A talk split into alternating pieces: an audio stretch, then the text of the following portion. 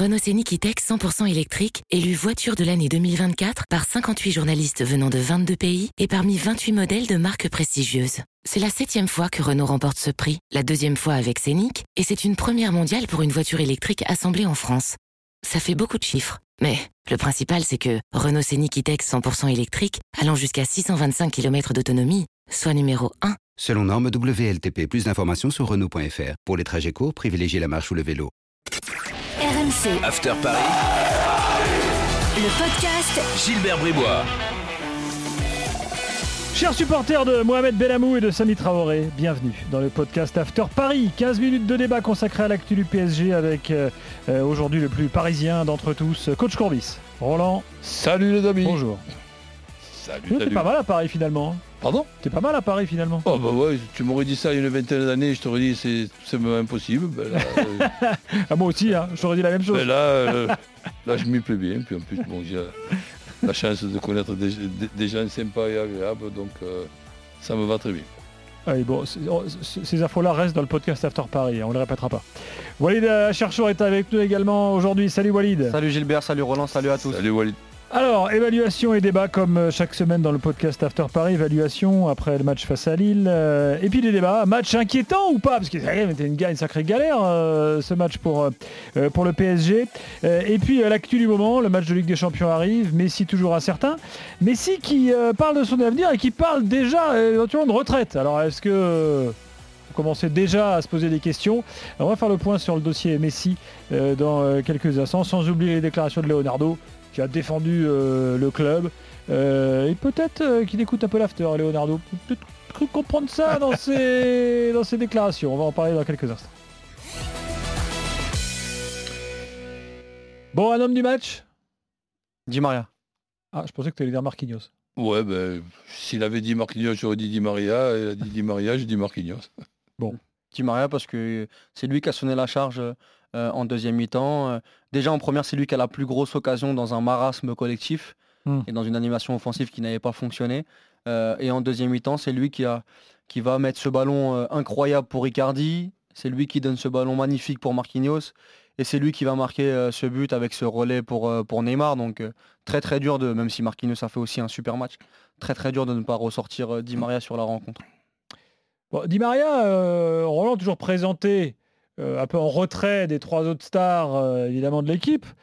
Enfin bon, euh, voilà un gars qui n'était pas forcément annoncé comme un titulaire, si les autres sont là, euh, et qui, mine de rien, euh, c'est peut-être qu'à la fin de la saison, ce sera le plus régulier des trois ou le plus efficace des trois. Oui, euh, On complè- ne sait pas, mais enfin bon. complètement. Maintenant, il y a aussi euh, ses, ses choix. Ça va être dur d'être de- d'être devant Mbappé quand Voilà, même. c'est ce que Et, cette, et cette vision. euh, S'il est juste derrière et devant les deux autres, Messi et Neymar, ce sera déjà énorme. Mais là, là- là aussi, compte tenu du nombre de matchs qu'il y a, compte tenu du poste de ces joueurs, où tu as toujours la possibilité euh, de prendre un petit coup par-ci, par-là, pas très grave, mais qui te, donne euh, la situation d'être euh, in- incertain. Mais ne, ne- ne cherchons pas à la place de qui Di Maria devra jouer et qui c'est le joueur des quatre euh, joueurs, puisque Icardi, je le mets en cinquième, donc qui, qui puisse ne pas être, ne, pas être titulaire. Si Mbappé, il est en, il il est en pleine forme et qu'il est pas, ben, c'est difficile de ne pas l'utiliser. Mais par contre, le mettre au repos lors d'un calendrier euh, co- co- compliqué ou le faire euh, sortir à la 60e minute quand il y a des matchs tous les trois jours, c'est pas interdit non plus. Donc la, ge- la gestion de quatre euh, joueurs qui sont individuellement mon- mon- monstrueux, ben, c'est pour- moi une chance pour un entraîneur, pas un problème. Et, en ce qui concerne euh, Neymar, chacun sa vision de voir les choses.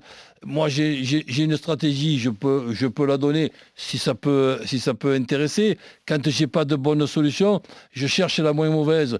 Aujourd'hui, pour le retour de, de- de Neymar, je pense qu'il serait indispensable pour lui et pour son équipe et pour son club de le mettre carrément, lui, dans ce poste de, faux numéro 9. Pas Mbappé dans le poste de, numéro 9. Et là, tu lui demanderais tes qualités, techniques, ses possibilités d'être un joueur que l'on va trouver à- comme, comme, comme un pivot, des déviations, et même de la tête, je lui ai vu marquer, je me rappelle, contre Borussia Dortmund, euh, quelques Le semaines avant le Covid. un, un joli but de, de- de la tête.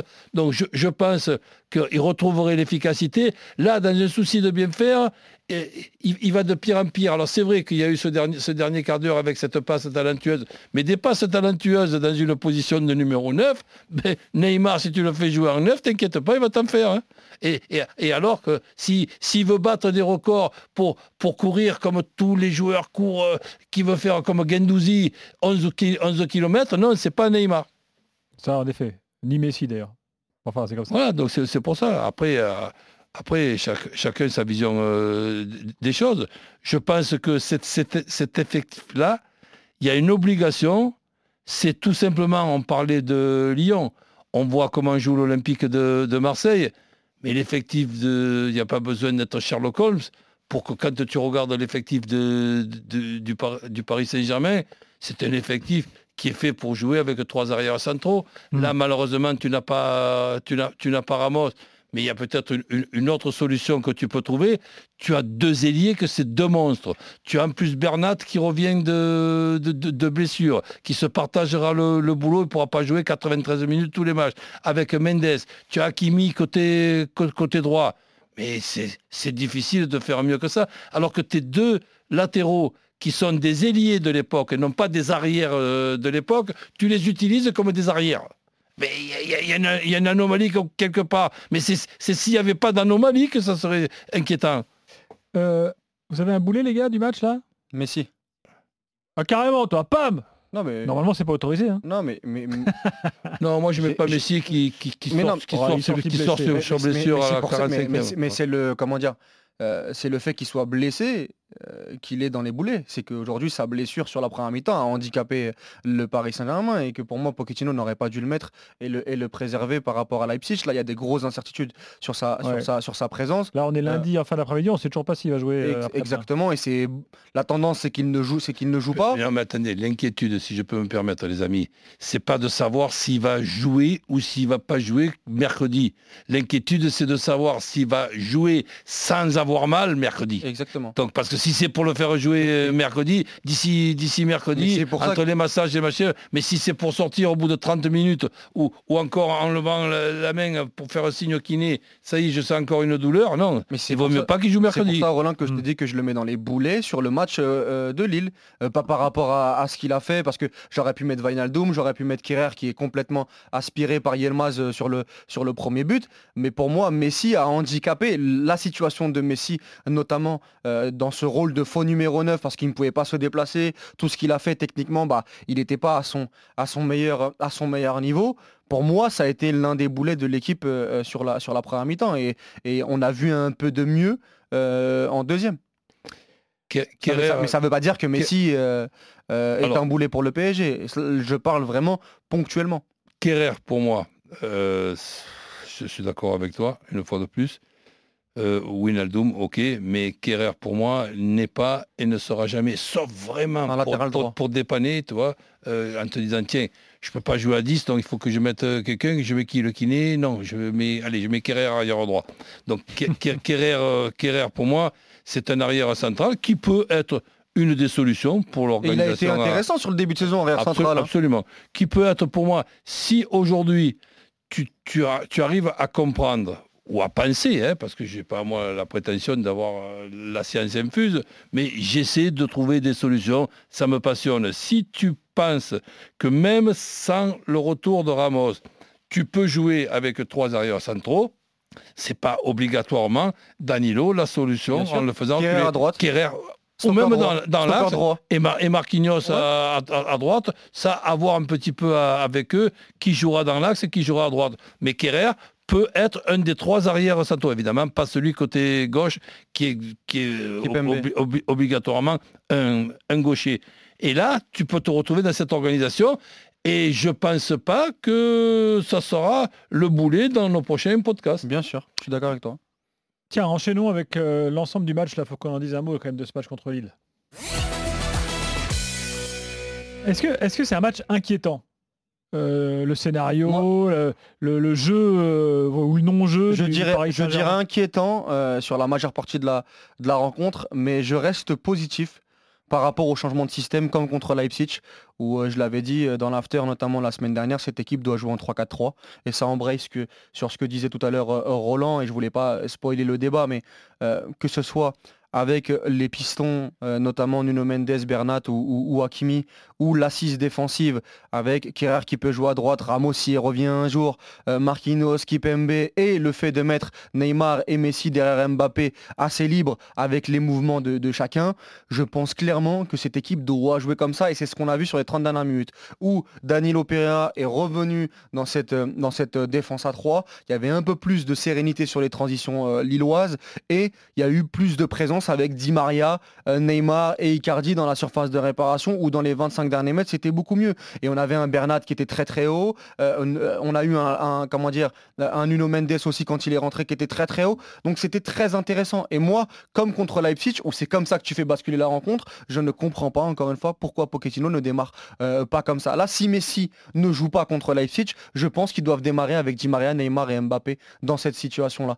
Avec deux joueurs au milieu de terrain, Idrissa Gueye, Ou Idrissa Gueye Herrera, ou Idriss, je sais, parce que Verratti n'est pas là, mais je pense clairement, et, et Wijnaldum aussi, hein, avec les Pays-Bas, il joue dans, cette, dans ce système-là. Je pense clairement que c'est positif ce qu'on a vu sur les 30 dernières minutes parce que se créer autant d'occasions contre Lille, euh, que ce soit la, tête d'Icardi, le ballon de but de Neymar pour Icardi, le, le, but de Marquinhos, le but de Di Maria, c'était quand même des occasions très très franches.